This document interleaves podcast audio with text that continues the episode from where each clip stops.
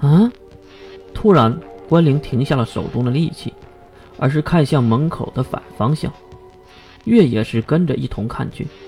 看上去，今天是不能参加竞赛了呀。这话是关灵说的。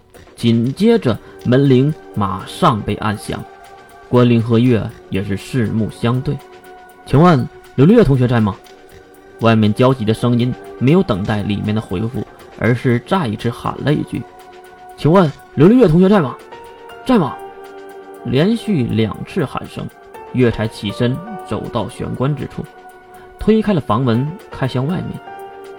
请问你找谁？其实这句话多余问，毕竟对方已经喊了两次要找琉璃月的，而且从对方的穿着上就可以看出是星家联盟的人。不过还好的是，对方认出了月，啊，就是来找您的，刘月同学，我是大当家派来的。白东哥，那边有什么事发生吗？是的，当家说有急事要找您，所以还请您，呃，如果没有什么事的话，虽然很焦急，可是还是等待着月的点头。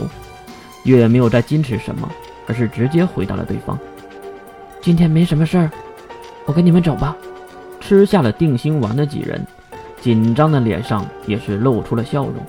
那好的，我们的车就在下面。就这样，月和关灵打了招呼后，就跟着几人来到了楼下，并坐上了那高档的商务车。国际惯例，月在后面又是吃了个勾满豪平，毕竟他没有吃早餐嘛。很快，车子就停在了星家联盟租赁的那个大厦之下。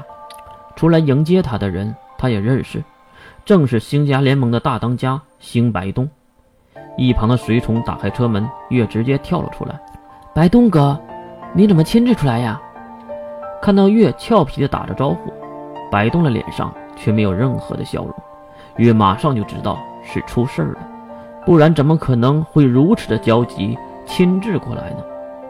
看上去真的有事儿啊，不过什么事儿也不能在这里聊，对吧？我们进去吧，白东哥。听到月的话，白东也是同意的，点点头。也对，我们里面说。两人走进了大厦，不过月很好奇的看向那后面的护卫，他不理解今天到底是怎么了。白东也看着月那好奇的目光，不过也没有解释什么。被护卫们簇拥走进了电梯，不久达到了某个楼层，叮的一声。电梯门分左右，白东率先走了出来，月跟在了白东的身后下了电梯。刚刚走出来，他也是见到了白东的兄弟白南。哟，月小妹，简单的招呼，月也是点点头。早啊，白南哥。啊，早。白南没有太多的话，月也没有再说什么。走这边。白东继续领着路。后面跟着白南，不过那些护卫却留在了走廊里。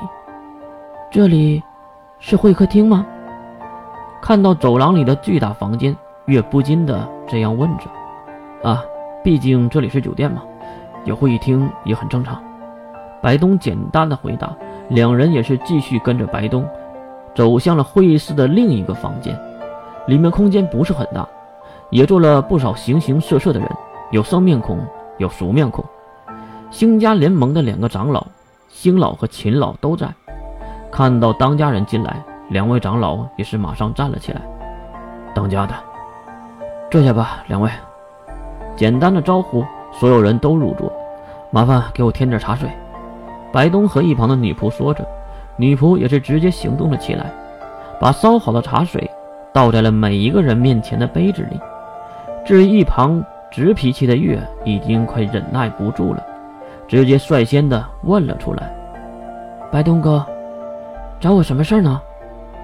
白东舔了舔干裂的嘴唇，可能是真的有点渴了，不过还是率先回答了月问出的问题：“月妹妹，我联系不到金龙透了，你能帮我联系一下吗？”问题一出，月直接就懵了：“啊，你可以。”去找如兰姐姐呀！去找如。